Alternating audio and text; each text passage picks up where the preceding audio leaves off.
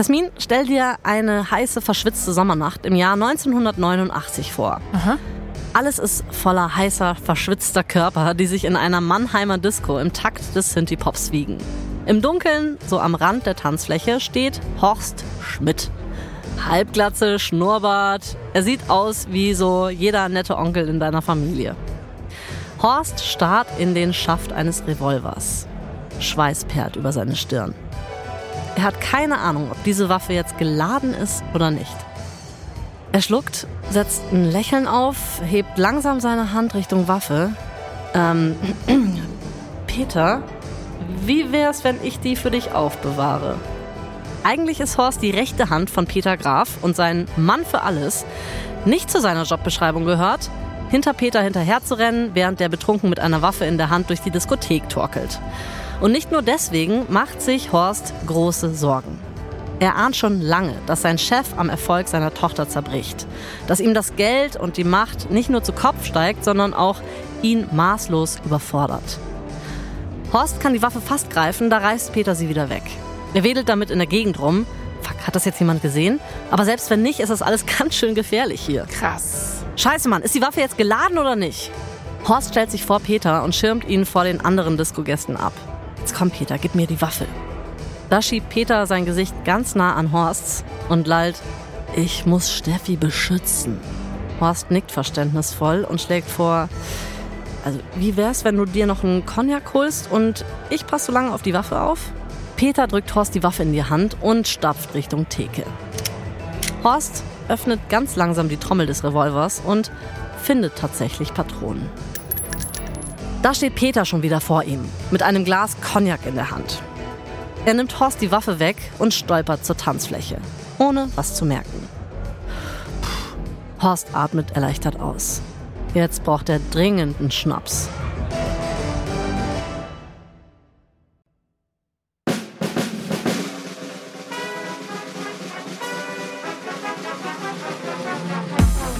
Bin Anna Bühler Und ich bin Jasmin Polat. und ihr hört verdammt berühmt von Wondery. Hier erzählen wir euch die Geschichten der Menschen hinter dem Gossip Mit all ihren Erfolgen und Karriere-Tiefpunkten. und überraschenden Details zu Schlagzeilen, die wir alle kennen. Heute geht's weiter mit Steffi Graf, der besten Tennisspielerin des 20. Jahrhunderts. In der ersten Folge haben wir euch erzählt, wie Peter Graf das Talent von seinem Wunderkind Steffi im Alter von nur drei Jahren entdeckt hat. Und wie sie dank harter Disziplin schon mit 18 zur besten Tennisspielerin der Welt aufgestiegen ist. Das aber auch, weil Peter sie extrem kontrolliert hat. Und nicht nur sie, auch das Business, das mit Steffis Profikarriere einhergegangen ist. Seine Mittel dabei waren oft intrigant, manchmal kriminell. Von all dem bekommt Steffi aber nichts mit. Denn sie will noch viel mehr im Tennis erreichen. Ihr Ehrgeiz ist noch lange nicht gestillt. Und der Hunger ihrer Fans auch nicht. Und damit sind wir mitten in Folge 2. Gräfin gnadenlos.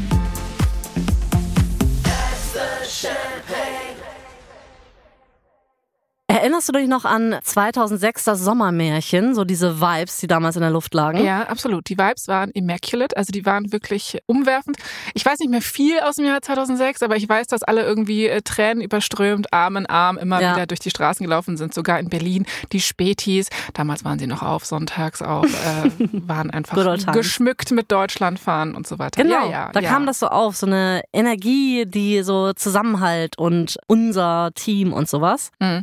Stell dir genau diese Energie vor, nur im Gewand der späten 80er, Okay. wo man jetzt noch nicht so die Fähnchen sich an die Autos geheftet hat, weil man weiß warum. Deutsche Geschichte und so. Jedenfalls, Ende der 80er ist Deutschland Tennis crazy. Wirklich. Alle sind komplett balla balla, auf den Dunlop balla balla sozusagen. Schuld daran sind zwei Personen, nämlich Steffi Graf und Bobbele. ja, genau. Jetzt äh, Boris Becker, richtig. Die beiden sind Tennis-Superstars zu der Zeit. So, der Deutsche Tennisverband hat über eine Million neue Mitgliedschaften gewonnen. Es wird doppelt so viel Tennis im Fernsehen gezeigt wie Fußball. Wow. Ja. Steffi hat auch prominente Fans, zum Beispiel Prinzessin Diana, George Michael, um aber auch nur mal so ein paar ihrer Fanriege zu nennen. Du kannst dir vorstellen, wie viele Normalo-Fans sozusagen sie dazu noch hat. Und diese Fans werden immer aufdringlicher. Stell dir jetzt mal Folgendes vor. Du bist Steffi und du bist 18 Jahre alt. Es ist ein kühler Vormittag im Januar 1988. Du ziehst die Vorhänge zurück, stehst am Fenster deines Jugendzimmers in einer Doppelhaushälfte in einer kleinen dörflichen Straße in Brühl. Heute sind schon um die 100 Autos an deinem Haus vorbeigefahren und du zählst immer noch neue.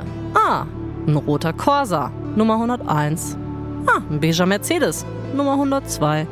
Keines der Autos gehört jemandem hier in der Straße. Das sind alles Leute, die sehen wollen, wo du lebst. Seit Tagen hast du dich schon in dein Zimmer zurückgezogen, um endlich mal Ruhe vor der Öffentlichkeit zu bekommen. Unsichtbar zu sein. Aber es hat nichts geholfen. Die Öffentlichkeit ist einfach zu dir gekommen. Dein Blick schweift stolz durch dein Zimmer über die Pokale und die Medaillen und dann fällt er auf den Brief in deinen Händen. Du schluckst. Der Brief ist von einem Fan, der dich bittet, ihm 10.000 Mark zu schicken, sonst bringt er sich um. Oh Gott. Mhm. Du hattest immer eine ganz genaue Vorstellung davon, wie deine Zukunft als Tennisprofi mal aussehen würde. Du hast den Rasen von Wimbledon vor dir gesehen. Martina Navratilova als deine Gegnerin. Die Interviews im Sportstudio, aber nie diese komischen Promi-Sachen, die jetzt plötzlich kommen. Das willst du auch alles gar nicht. Natürlich hast du überlegt, diesem Typen die 10.000 Mark zu zahlen. Das ist ja jetzt nicht mehr so wahnsinnig viel Geld für dich. Aber deine Eltern haben gesagt, dass du dich auf sowas auf gar keinen Fall einlassen kannst. Da kommen dann nur noch mehr so Briefe. Also seufzt du und knüllst den Brief zusammen und wirfst ihn in den Papierkorb. Ich kann mir nur so ansatzweise vorstellen, wie super überfordernd so eine Zeit gewesen sein muss für Steffi Graf. Sie war jetzt auch nicht dieser Extro-Mittelpunktsmensch, wie gesagt, sondern eher schüchtern. Und diese Schüchternheit kann sie nur an einem Ort ablegen, nämlich auf dem Tennisplatz. Da ist sie eine Killerin.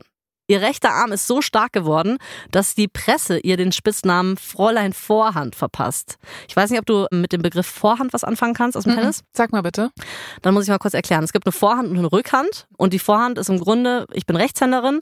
Das heißt, ich spiele meine Vorhand mit rechts und man sieht quasi die Innenfläche meiner Hand, also so einen ganz normalen Schlag. Aha. Meine Rückhand ist, wenn ich quasi von links nach rechts schwinge und dann sieht man meine Handrückfläche, deswegen Mhm. Rückhand. Ja. Das sind im Grunde die zwei Schläge links und rechts, Vorhand, Rückhand. Steffi ist auch so eine Vorhandfrau, deswegen Fräulein Vorhand. Im Januar 1988 stehen für Steffi Graf die Australian Open an. Das ist immer das erste Grand Slam Turnier der Saison. Von diesen Grand Slam Turnieren hat Steffi erst eins gewonnen, nämlich die French Open im Jahr vorher. Und das, obwohl sie die Nummer eins der Weltrangliste ist. Es wird also Zeit, da mal aufzuholen und wieder zu gewinnen. Aber Fräulein Vorhand ist wie immer sehr selbstkritisch und will sich nicht nur auf ihre Killer-Vorhand verlassen. In den zwei Wochen bevor das Turnier losgeht, geht Steffi in so eine Art Bootcamp, das speziell auf die Australian Open zugeschnitten ist. 1988 finden die nämlich zum ersten Mal in einem neuen Stadion statt, im Melbourne Park. Das ist mit den neuesten Hightech-Standards ausgestattet, zum Beispiel mit einem gigantischen Schiebedach, das man bei Regen über die Arena ausfahren kann. Das ist das erste seiner Art im Tennis. Aber für Tennis macht es einen starken Unterschied, ob man auf offenem Gelände spielt oder eben in der Halle. Wegen den Wetterbedingungen oder? Genau, Luft, Wind, das macht schon echt viel aus. Mhm. Das heißt also, während dem Spiel könnten sich die Luftbedingungen andauernd ändern und die Spielerinnen müssen sich ständig neu anpassen. Steffi trainiert also zwei Wochen im Melbourne Park, um dieses Gelände, um diese Halle in- und auswendig zu kennen. Bei allen Luftbedingungen. Bis ihr die Gelenke wehtun. Sie gönnt sich also keinerlei Ablenkungen. Und wenn sie mal eine Pause macht, spielt sie ihr Lieblingsbrettspiel Backgammon mit ihrem Vater oder mit seiner rechten Hand Horst Schmidt oder mit ihrem aktuellen Trainer Pavel Slojil. Man sollte meinen, dass sie jetzt langsam mal genug hat und genug Zeit mit ihrem Vater verbringt, aber wenn sie dann wirklich nicht im Tennisverein sind, dann einfach beim Backgammon spielen. Genau. Steffi schafft es aber tatsächlich ins Finale der Australian Open. Da trifft sie am 23. Januar 1988 auf Chris Evert. Die hat schon 34 Mal in einem Grand Slam Finale gestanden und jetzt ist es ihr 35. Mal. Das ist ein Rekord. Das Match läuft nicht lange, als es anfängt zu regnen und das Dach geschlossen wird. Everett hat sich im Gegensatz zu Steffi nicht so intensiv mit dieser neuen Halle beschäftigt. Sie kann mit den neuen Umständen und mit Steffis Vorhand dazu gar nicht gut umgehen. Steffi gewinnt die Australian Open zum ersten Mal und als erste Deutsche. Boah. Es sind sich jetzt wirklich alle einig. Steffi hat dieses Jahr die Chance, alle vier Grand Slam Turniere in dem Jahr zu gewinnen. Die Australian Open im Januar, die French Open im Juni, Wimbledon im Juli und die US Open im September. Das haben bisher nur vier SpielerInnen in der Tennisgeschichte geschafft. Bei den Männern und Frauen zusammen jetzt. Steffi ist auch so. Alright, let's go. Okay, let's go. Dann lass uns doch mal gucken, was Peter währenddessen macht. Also, Peter startet erstmal gut ins neue Jahr. Das Manager-Magazin hat ihn zu einem der Köpfe des Jahres ernannt. Wahrscheinlich, weil sie nicht genau wissen, was er macht. Nicht in seinen Kopf reingucken. Aha. Er hat auch noch so eine Weile hin und her probiert, wie er mit diesem Graf-Business am wenigsten Steuern zahlt. Und er hat jetzt das perfekte System gefunden. Er macht so. Ein Drittel von Steffis Einnahmen laufen über ein deutsches Konto und zwei Drittel der Einnahmen sollen im Ausland bezahlt werden und dann auch da bleiben. All das sind überwiegend die Millionen, die von Werbeeinnahmen, Lizenzen und internationalen Sponsoren kommen. Die Sponsoren zahlen also ein Drittel über ihre deutschen Zweigstellen und zwei Drittel über ausländische. Also Steffi wird zum Beispiel von Dunlop Deutschland und von Dunlop Hongkong bezahlt. Get it?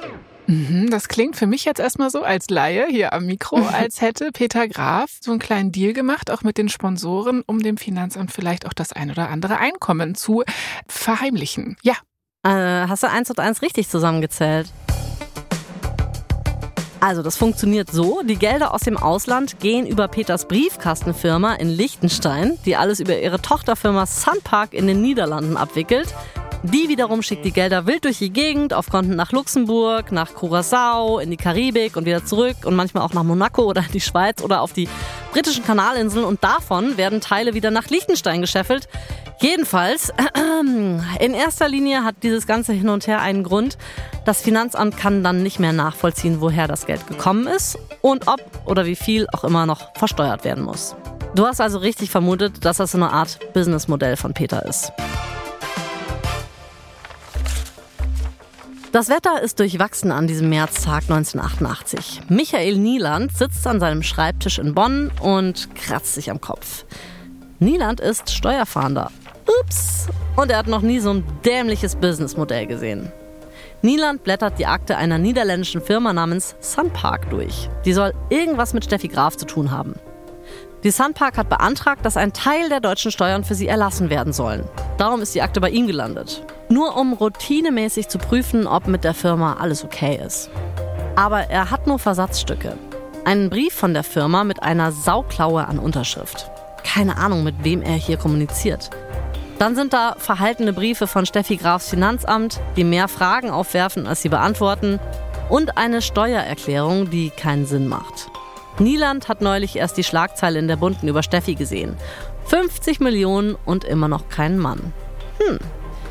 Nieland hat keine Ahnung, wer für die Sunpark verantwortlich ist. Aber eins ist ihm sonnenklar. Wer auch immer die Sunpark führt und Steffi Grafs Steuern macht, versucht noch nicht mal die Steuerhinterziehung zu vertuschen. Nieland spannt ein Blatt Papier in seine Schreibmaschine. Dann hackt er dynamisch mit beiden Zeigefingern in die Tasten. Papp, papp, papp, Problem ist, egal wie offensichtlich der Fall ist, beweisen kann er das alles nicht. Noch nicht. Das Blatt Papier schiebt sich langsam in die Schreibmaschine nach oben. Nieland kontrolliert. Adresse der Firma Sunpark? Jo, richtig geschrieben. Sehr geehrte Damen und Herren, wenn ihm die Sunpark nicht vollständig darlegt, wer Geschäftsführer der Firma ist und wer profitiert und wie, dann wird er die niederländischen Behörden einschalten, droht er. Aber eigentlich hat Michael Nieland schon längst eine Vermutung, wer hinter den vertuschten Millionen steckt. Peter Graf.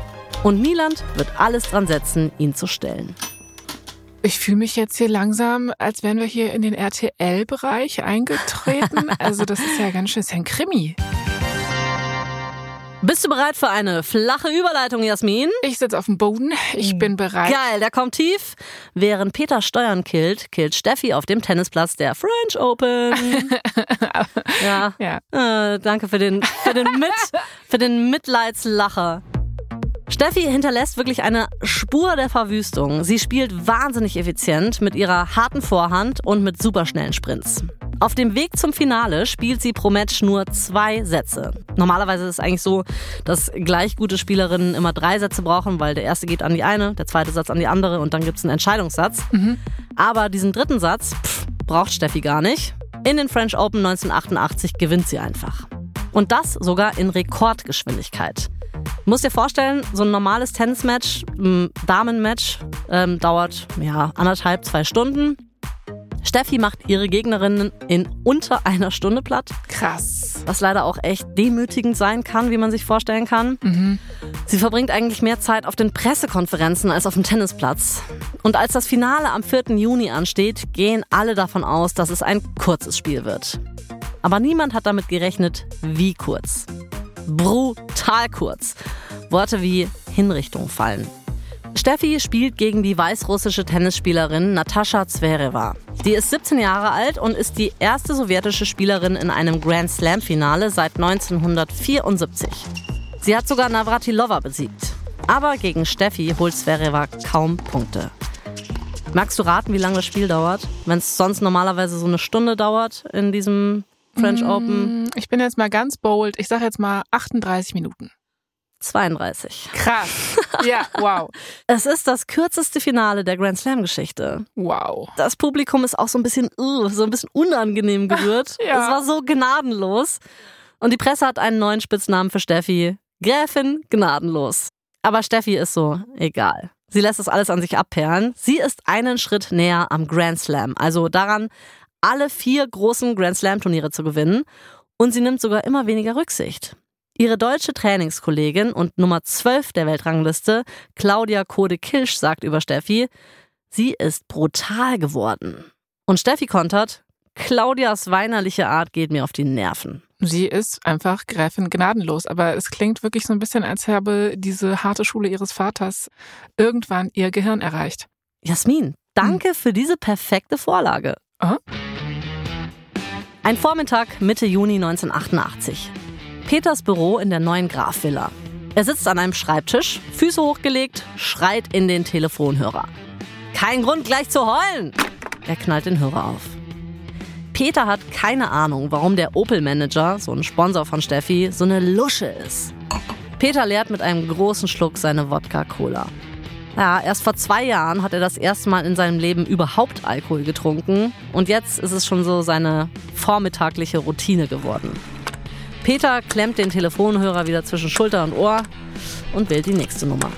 Während Peter darauf wartet, dass jemand abhebt, schaut er aus dem Fenster seiner neuen, riesigen Villa in Brühl.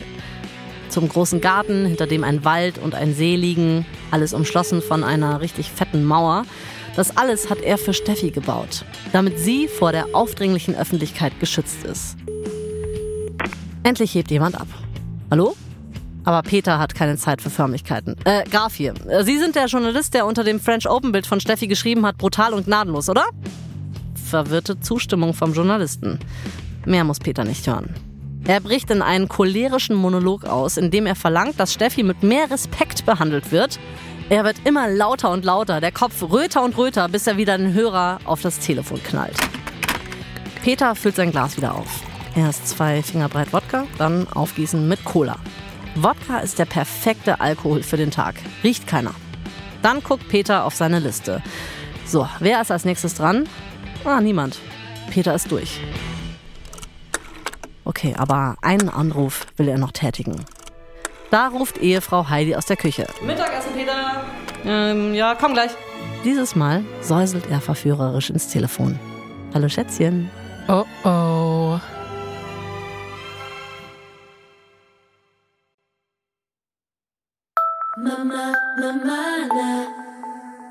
Im Sommer 1988 taucht Peter Graf überall mit einer Frau auf, die er als seine Sekretärin Nicole vorstellt, aber immer mit so einem Augenzwinkern. Also er hat eine Affäre.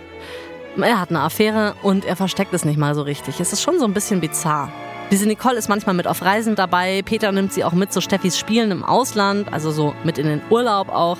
Ich weiß jetzt nicht, wie seine Familie das findet, also Steffi, Michael und Heidi, oder wie der das denen erklärt, aber sie waren zumindest nach außen den Schein. Ja gut, ich sag mal so, der Peter ist jetzt ja auch eher als dominanter Typ in Erscheinung getreten. Ja. Vielleicht haben die auch einfach gar nichts zu melden, was das angeht, was es natürlich noch mal ein bisschen dreister machen würde, auch von seiner Seite. Ja, das stimmt. Und Steffi hat ja irgendwie auch was anderes im Kopf, ne? Sie Klar. stürzt sich irgendwie in ihre nächsten Turniere. Es ist Juli 1988, da ist Steffi 19 und die Vorbereitungen zu Wimbledon stehen an.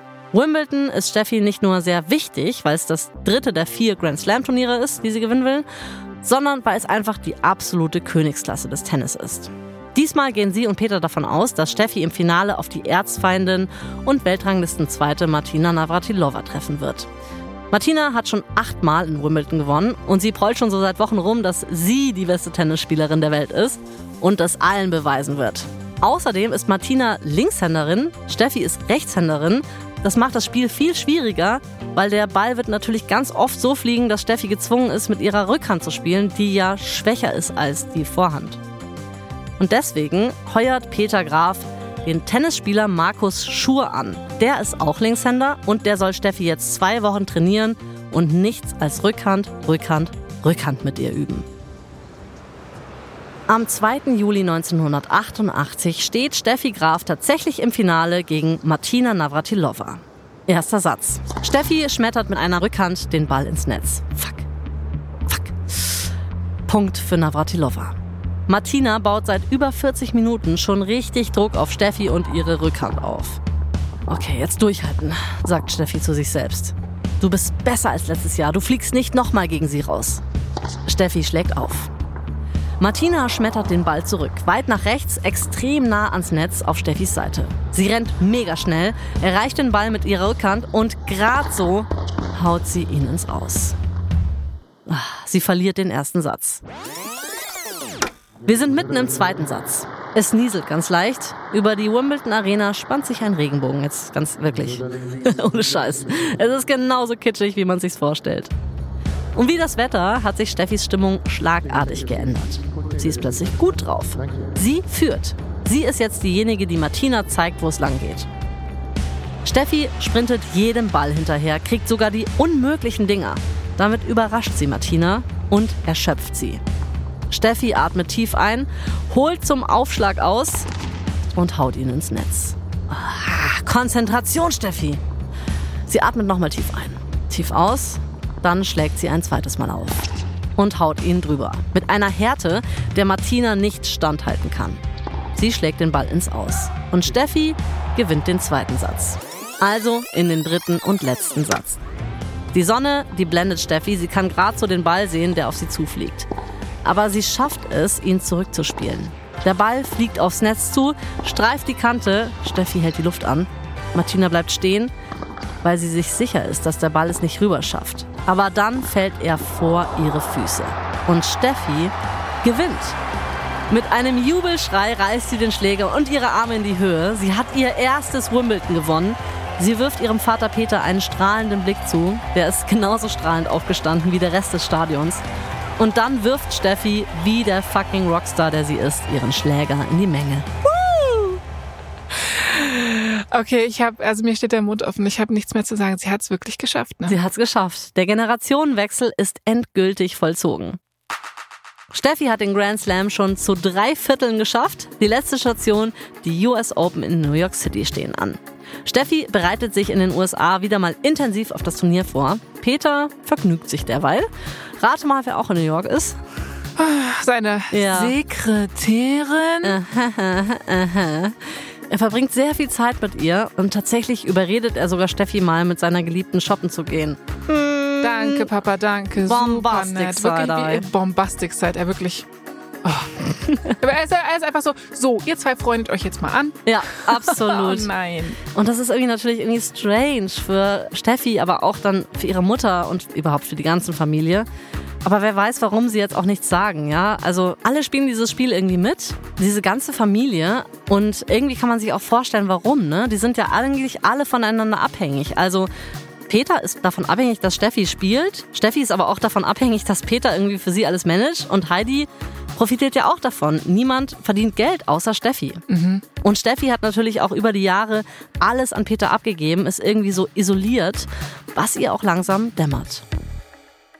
Stell dir mal einen großen Raum mit so Schließfächern vor, so wie man es aus so amerikanischen Highschool-Filmen kennt, ne? Mhm, mh. So ungefähr sehen die Schließfächer in der Damenumkleide von den US Open in New York aus. Ich habe irgendwie direkt so einen Schweißausbruch, so einen kleinen.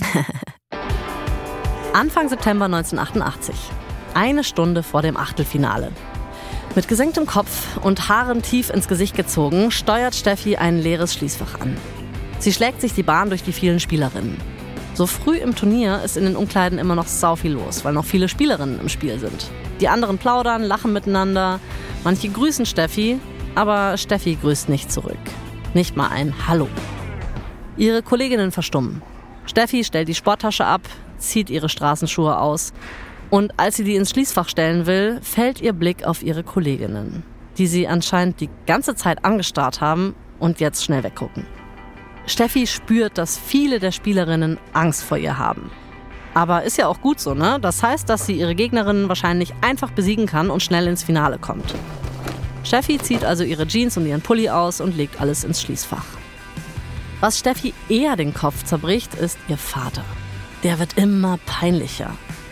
Er hat ihr sogar verboten, zum WTA-Dinner zu gehen, das gerade stattgefunden hat. Und das, obwohl sie da zur Spielerin des Jahres ausgezeichnet wurde. Steffi steigt wütend in ihren Rock. Sie reißt ihr weißes Shirt aus der Tasche und über ihren Kopf. Und warum? Weil sie laut Peter um 21 Uhr im Bett sein muss und die Veranstaltung zu lange gegangen wäre. I mean, hallo? Ich bin 19. Als wäre das nicht schon peinlich genug, hat der Verband dann alles möglich gemacht, damit Steffi doch noch kommen konnte. Die haben den Ablauf der Veranstaltung geändert. Sie haben Steffi ein Hotelzimmer im Plaza Hotel gebucht, wo dieses Dinner stattgefunden hat. Alles, damit sie pünktlich um neun ins Bett kommt. Und so haben natürlich alle Spielerinnen davon mitbekommen, dass ihr Vater sie ins Bett schickt. Unmöglich. Peinlich. Steffi schleudert ihre Sporttasche ins Schließfach. Ah, okay, es war ein bisschen laut. Sie schaut sich um. Die anderen gucken schon wieder. Ah. Aber sie beruhigt sich ein bisschen. Das Schlimmste an all dem ist, Peter ist auf der Party geblieben. Auf der Party, die für sie war. Für sie. Hallo Steffi Graf, nicht Peter Graf. Sie will ihr Fach schließen, aber wartet einen Moment. Sie beobachtet die Frauen, die an der Tür vorbeigehen und miteinander lachen und plaudern. Leise schließt Steffi ihr Fach. Also könnte es sein, dass Steffi Graf jetzt mit 19 Jahren dann irgendwie in ihre Rebellionsphase eintritt? Fragezeichen. Ja, eigentlich schon. Andererseits hat sie keine Zeit dafür. Sie steht jetzt im Finale der US Open. Der ja. Druck auf Steffi kann eigentlich nicht höher sein. Und ausgerechnet im Finale wird sie auf Gabriela Sabatini treffen. Das ist die einzige Spielerin, die 1988 keine Angst vor Steffi hat. Die ist nämlich die einzige, die sie in dem Jahr besiegen konnte und das gleich zweimal. Krass. Also Gabriela Sabatini, der Name Sabatini, da klingelt was bei mir und du weißt ja, ich kenne mich ja null im Tennis aus. Und weißt du, was ich glaube? Hat die mal ein Parfüm rausgebracht? Ja. Okay, ja, ja. krass. Weil ich kenne nur noch so, ich weiß noch genau die Werbung so, Sabatini. Also ich muss es nochmal raussuchen, ich schick's dir dann. Aber okay. Also sie ist eine sehr begabte Spielerin, die gleich auf Platz 5 in der Weltrangliste geschossen ist. Also, dass die beiden jetzt genau in diesem Finale, in diesem wichtigsten Grand Slam Finale für Steffi aufeinandertreffen, das ist pures Dynamit. Es ist der 10. September 1988.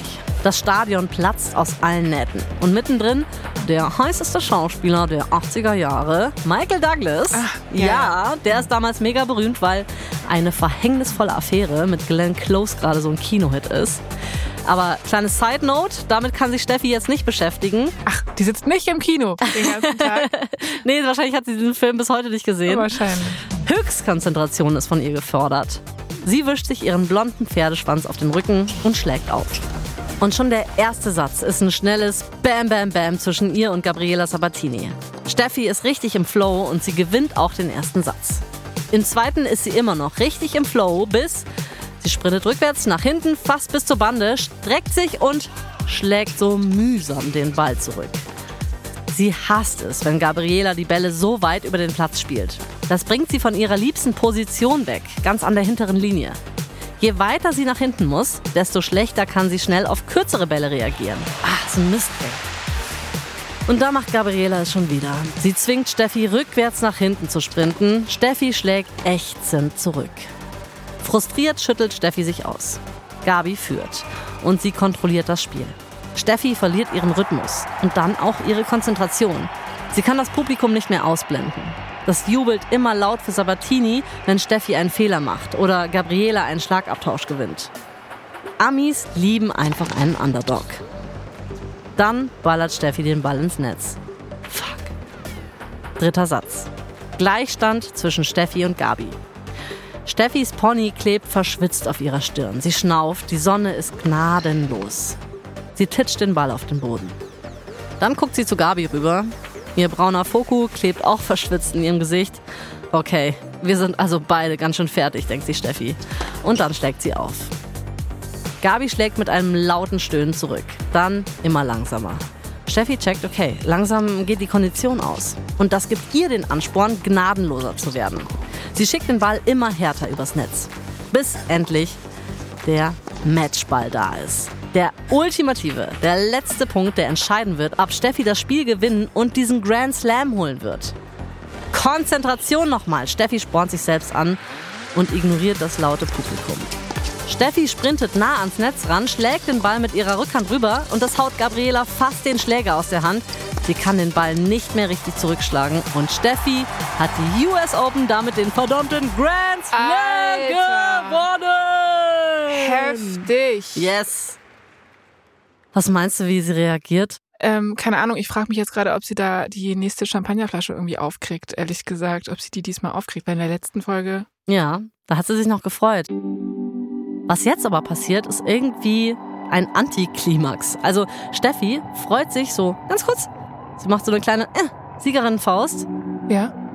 Aber dann schüttelt sie einfach die Hand von Gabriele Sabatini, die vom Schiri. Am Spielfeldrand warten so ein paar glückliche Menschen auf sie. Ihr Vater natürlich, ihre ganze Familie, ihr Trainer. Alle umarmen Steffi, aber sie lächelt einfach nur verhalten. Mhm. Man kann nur spekulieren, aber ich kann mir vorstellen, dass das Publikum sie beeinflusst hat. Die waren ja sehr überwiegend für ihre Gegnerin, haben die ganze Zeit für Gabi gecheert. Und in dem Moment, als Steffi siegt, sind die alle ziemlich still. Also dafür, dass gerade vor ihren Augen Geschichte geschrieben wurde, sind sie eher so, yay. Okay, das ist aber dann echt ein Downer. Es ist ein Downer. Vielleicht sind die Leute einfach gelangweilt von Steffis Erfolg. Sie hat zu oft gewonnen, es ist nicht mehr spannend. Vielleicht ist es aber auch, weil Steffi in den letzten Monaten nicht mehr so sympathisch rübergekommen ist. Vielleicht aber arbeitet all das gerade auch in Steffis Kopf. Aber wir sind nicht die Einzigen, die sich fragen, warum Steffi so verhalten reagiert. Nach dem Spiel findet wie immer eine Pressekonferenz statt. Eine Reporterin zeigt auf, sie ist umringt von sehr vielen anderen ReporterInnen, die das Gleiche tun. Die Reporterin hofft, dass sie diejenige ist, die eine der wenigen Fragen stellen darf.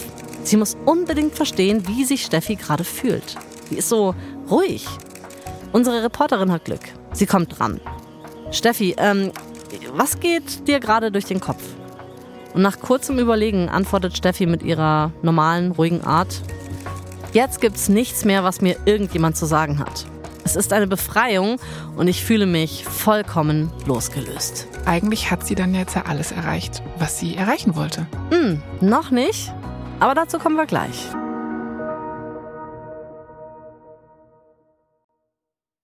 Mama, Mama, Immer noch der 10. September 1988, wenige Minuten nach der Grand Slam Pressekonferenz. Wir sind in der VIP-Lounge des New Yorker Tennisstadions. Steffi lässt sich in einen Stuhl zwischen Heidi und Michael fallen. Sie könnte jetzt endlich durchatmen, wäre da nicht ihr Vater. Sie sieht in seinen Augen, dass er nicht zufrieden ist. Er bohrt schon mit der ersten Frage. Warum hast du der Sabatini dauernd auf die Rückhand gespielt? Du hättest alles viel leichter haben können. Steffi hält kurz inne. Sie kontert. Ja, aber ihre Rückhand ist doch viel schwächer. Das wäre ja gar nicht fair gewesen. Steffi ist es mittlerweile wichtiger geworden, auch gutes Tennis zu spielen, statt einfach nur die Schwächen ihrer Gegnerin die ganze Zeit so gnadenlos auszunutzen. Peter schüttelt den Kopf. Ich verstehe nicht, warum du dich nicht an unsere Taktik gehalten hast. Alter, also der könnte jetzt auch einfach mal kurz die Guschen halten, finde ich. Wie kann man nie zufrieden sein? Steffi wird in diesem Moment endgültig klar, es ist endlich Zeit, ihrem Vater Grenzen aufzuzeigen. Peter aber wechselt jetzt einfach das Thema. Er steht auf und sagt, okay, jetzt ist Zeit, dass wir alle nach Brühl zurückfahren. Und Steffi so, Moment mal, das heißt, es gibt keine Grand Slam Party mit den anderen Spielerinnen. Okay, denkt sich Steffi, aber sie hat noch ein Ass im Ärmel. In ein paar Wochen findet ein noch größeres Event statt in Seoul in Südkorea. Zu den Olympischen Spielen übrigens fliege ich alleine. Peter nickt. Okay, krass. Das heißt, da konnte Peter jetzt mal loslassen und mhm. äh, er lässt sie jetzt auch wirklich alleine zu den Olympischen Spielen, oder was? Ich habe auch im ersten Moment gedacht, oh, ist das etwa Einsicht? Aber ich glaube eher, dass es daran liegt, dass Peter gerade ganz andere Probleme hat. Spätsommer 1988. Steuerfahnder Michael Nieland sitzt an seinem Schreibtisch in Bonn. Ach Gott, There den hatte ich schon are. wieder vergessen. Ja, na klar, der ist natürlich auch immer noch dran. Er beugt sich über seine Akten. Tief in Gedanken versunken, greift er zum klingelnden Telefon. Hallo, ähm, Peter Graf hier. Hä? Überrascht setzt sich Nieland aufrecht auf. Er hat mit ungefähr jedem gerechnet, aber nicht eine Sekunde mit Peter Graf. Nieland sucht seinen Stift. Ähm, was auch immer Peter jetzt sagt, Nieland muss es auf jeden Fall festhalten. Äh, Herr Graf, was verschafft mir die Ehre? Und dann setzt Peter Graf zu einem langen, verworrenen, ein bisschen abschweifenden Monolog an. Nieland schreibt stichwortartig mit. Graf äh, nicht die Geschäftsführung der Sunpark, aber er möchte vermitteln, weil Experte für Steffis Geschäfte. Aha, äh, Steffi gerade Grand Slam, ja. Historische Leistung für Deutschland. Äh, kein Entgegenkommen ist Steffi weg aus Deutschland. Dringliche Bitte, Sunpark in Ruhe zu lassen. Dann legt Nieland den Stift hin. Äh, danke, Herr Graf. Äh, ist alles notiert. Wir werden uns melden. Er legt auf. Nieland starrt auf seine Notizen. Lange. Dann lächelt er. Peter hat sich gerade selber verraten. Er hätte nicht angerufen, wenn Nieland ihm nicht ziemlich dicht auf den Fersen wäre. Ja, es ist natürlich so ein klassischer Fehler, äh, könnte man denken. Wieso hat denn der Peter Graf da angerufen, Mensch? Also ist ja klar, dass das jetzt nicht gut enden wird, aber er denkt wahrscheinlich auch in seiner Selbstüberschätzung, in der er gerade ist, dass er dann auch einfach so einen Steuerfahnder auf seine Seite ziehen kann. Ja, genau. Wahrscheinlich ist das noch der einzige Joker, den er sieht, weil ihm muss einfach der Arsch auf Grundeis gehen. Ich glaube, ja. das ist der einzige Grund, dass es so ein Panikding war.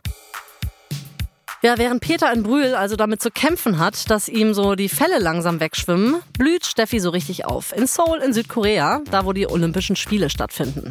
Es ist Mitte September. Im Olympischen Dorf sind über 8000 AthletInnen aus sämtlichen Disziplinen aus allen Ecken der Welt untergebracht. Es ist ein Sommercamp für Erwachsene. Es wird gegrillt, getrunken, gelacht, geflirtet, ein bisschen rumgemacht. Uh. Ja, und zwischendrin wirft man halt Bälle und rennt um die Wette. Mhm. Was halt auch noch wichtig ist bei den Olympischen ja, Spielen. Okay. Steffi tritt hier im Einzel und im Doppel an, das heißt im Paar gegen ein anderes Paar. Und Steffis Partnerin ist, mhm. du wirst es nicht ahnen, mhm. Gabriela Sabatini. Wow. Ja. ja. So schnell werden aus Feindinnen Freundinnen. Sozusagen. Sowas wie.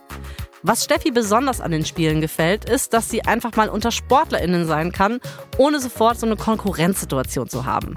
Jetzt ist es zwar so, dass nicht jeder was von dem Sport des anderen versteht, aber alle checken, was es bedeutet, ein Profisportler oder Sportlerin zu sein. Und darüber kann Steffi endlich Anschluss finden. Oh, das finde ich irgendwie gerade schön. Das heißt, ja? da findet sie dann Freundschaften. Genau, tatsächlich. Sie verbringt Zeit mit deutschen Hockeyspielern und Spielerinnen. Sie schaut allen beim Training zu. Sie macht aus Spaß sogar mit einem Läufer einen 800-Meter-Lauf und so. Also Dinge, die ich nie tun würde. Aus Spaß mal eben 800 Meter Lauf. Things. Ja, und das Wichtigste, glaube ich, dabei ist, dass Peter nicht dazwischen funken kann. Mhm. Aber ich kann mir vorstellen, dass du dir vorstellen kannst, wie er das findet. Ja, ungefähr so. Zur selben Zeit am anderen Ende der Welt in der Graf-Villa. Peter knallt ein Boulevardblatt auf den Tisch. Auf der Titelseite prangt Steffi flirtet mit holländischen Boxer. Er wirft sich eine Valium in den Mund und spült sie mit Cognac runter. Oh, da sind wir schon. Jo. Peter greift zur Fernbedienung und dreht den Fernseher lauter. Der Sprinter Norbert Dobeleit erzählt vom Olympischen Dorf, dass da schon so einiges zwischen den AthletInnen läuft. Und dann sagt er plötzlich, Steffi Graf ist eine wirklich attraktive Frau. Ah, grimmig schaltet Peter das Gerät ab. Er nimmt den Hörer und ruft am anderen Ende der Welt in Steffis Unterkunft im Olympischen Dorf an. hey Steffi, äh, hier ist der Papa. Ja, ich habe gerade im Fernsehen die Berichte aus Seoul gesehen und also für mich ist ganz klar so, dass der Pavel Unterstützung beim Training mit dir braucht. Am anderen Ende der Leitung hört Peter Steffis Widerworte. Aber er hört nicht zu, denn seine Entscheidung hat er schon längst gefällt. Du willst doch den Golden Slam gewinnen, oder? Hm, gut dann komme ich. Und so schnell ist er einfach wieder da. Ja. Das ist auch peinlich, oder? Er hat auch so ein bisschen drauf gewartet, habe ich den Eindruck. Also er hat das auch nur als Ausrede benutzt, den Fernseher angemacht und gedacht, so, das ist mein Moment, jetzt kann ich wieder zur Steffi und sie einfach nerven. Oh. Ja, oder hat so gemerkt, bei den anderen Themen in seinem Leben kommt er an Grenzen ja. und jetzt braucht er wieder was, wo er chefig sein kann. Oh, uh. arme Steffi, ey. Aber jetzt mal ganz kurz, bevor wir weitermachen. Golden Slam, ist das nochmal die goldene Kategorie oder was, was? Genau, also den Grand Slam hat ja Steffi ja. schon. Sie hat alle vier Grand Slam Turniere gewonnen. Ja. Jetzt ist in dem Jahr die besondere Situation, dass gleichzeitig auch noch die Olympischen Spiele stattfinden. Mhm. Das heißt, sie hat auch noch die Chance, olympisches Gold zu holen und das wäre dann ein sogenannter Golden Slam. Das gab es bis zu diesem Zeitpunkt noch nicht, hat noch nie jemand geschafft und diesen Begriff hat auch sie quasi erst überhaupt ins Leben gerufen. Ins Leben gerufen. Genau. Wow. Also das wäre schon eine richtig krasse Sensation und ich schätze mal, dass alle Medien auch da gerade ganz nah dran sind und gucken, ob Steffi das schafft. Ja, wäre da nicht dieser Vater Sämtliche internationale Blätter und Sender berichten nämlich darüber, dass Papa Graf wieder dabei ist, nach Seoul zu kommen, um Steffi zu kontrollieren. Peter verlangt sogar tatsächlich vom Olympischen Orga-Komitee, bei Steffi mit im Dorf zu wohnen. Mhm. Aber das Dorf ist nur für AthletInnen und Steffi teilt sich ihre Unterkunft mit zwei anderen Sportlerinnen. Darum sagt das Komitee so, äh, nein. Daraufhin bucht Peter ein Hotelzimmer und zwingt Steffi, ihm hinterherzuziehen. Was? Mhm. Steffi wohnt also ab jetzt im Hotel. Peter gibt sogar ein öffentliches Statement ab, warum er das gemacht hat, nämlich er will mit Steffis Umzug nur den Golden Slam sichern. Irk. Oh Mann. Ja, aber ich glaube, so hat er Steffi irgendwie überredet. Natürlich will sie in diesem atemberaubenden Karrierejahr auch noch diesen Golden Slam schaffen. Und wahrscheinlich wollte sie nicht eine noch größere Szene draus machen, dass ihr Vater auf einmal so auf der Matte steht und irgendwie so was wie Hausarrest gibt. Ah ja, Hotelarrest sozusagen. Ja. Aber ist das nicht total schlimm für Steffi? Also drückt das nicht voll ihre Stimmung und auch so ihren Drive? Könnte man meinen, aber es ist irgendwie so, dass sie in dieser kurzen Zeit, wo sie so frei war im olympischen Dorf, dass sie so viel Spaß gehabt hat und gut aufgetankt hat. Und sie ist gut gelaunt und schafft es mit Leichtigkeit ins Olympiafinale. Da trifft sie dann am 1. Oktober lustigerweise wieder auf Gabriela Sabatini. da ist sie wieder. Da ist sie wieder. Aber dieses Mal ist die Stimmung ganz anders. Das internationale Publikum im Tennisstadion freut sich, dass sie Teil dieses möglicherweise ja historischen Moments sein können. Die Stimmung ist am Kochen. Und Steffi spielt mit einer Leichtigkeit und... Ja. Und? Und was? Die ZuschauerInnen im Solar Stadion springen aus ihren Sitzen. Sie jubeln, sie klatschen und mit ihnen springt und jubelt Steffi Graf. Nein. Jo, sie hat gegen Gabriela gewonnen, sie hat Gold geholt und damit den allerersten Golden Slam. Wieder mal hat sie Geschichte geschrieben. Sie strahlt vor Stolz, sie lacht, sie feiert, egal wie knapp das Spiel war, sie ist wirklich gelöst. Wow. Wie immer rennt Steffi zum Spielfeldrand. Eine riesige Pressetraube umschließt sie sofort. Dann taucht ihr strahlender Vater auf. Steffi umarmt ihn, aber gibt ihm kein Küsschen. Das ist vorbei.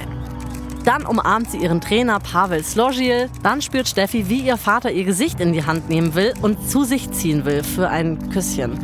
Aber sie zieht ihren Kopf wieder weg. Oh, ey, gut, dass sie da hart bleibt. Die Pressekonferenz direkt im Anschluss. Peter Alfano sitzt in einer großen Horde an ReporterInnen aus der ganzen Welt. Er ist Sportreporter für die New York Times. Und für die schreibt er schon so lange über Tennis, wie Steffi Profisportlerin ist. Und er hat sie noch nie so ausgelassen gesehen. Ich freue mich wahnsinnig, antwortet Steffi einer anderen Reporterin. Peter Alfano hebt seine Hand und kommt tatsächlich dran. ähm, Weltranglisten Platz 1, Grand Slam, Golden Slam, was kommt jetzt, Steffi? Steffi schmunzelt ihn an und dann, ich nehme mir erstmal eine kurze Auszeit. Und dann mal gucken. Es hängt von mir ab. Ich werde machen, wonach auch immer ich mich fühle. Mit ihren jungen 19 Jahren hat Steffi Graf alles erreicht, worauf sie seit ihrem vierten Lebensjahr hingearbeitet hat. Und mehr. Sie beginnt sich langsam aus dem eisernen Griff ihres Vaters zu lösen. Und jetzt, am Höhepunkt ihrer Karriere, wird ausgerechnet er, ihr Vater und größter Förderer, zu ihrem größten Gegner.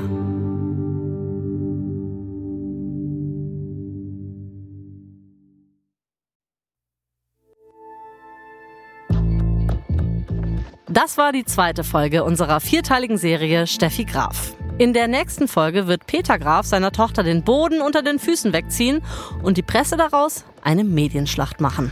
Ich ahne Schlimmes. Hier noch ein kurzer Hinweis zu den Szenen in diesem Podcast. In den meisten Fällen wissen wir zwar nicht genau, was gesagt wurde.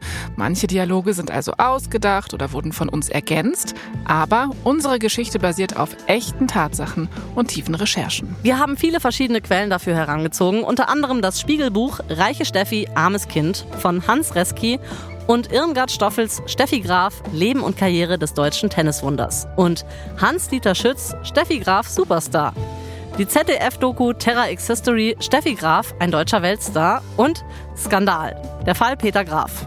Sowie die Sat1-Doku Steffi, ein Porträt von Michael Graf. Und wie immer einschlägige Zeitungsartikel.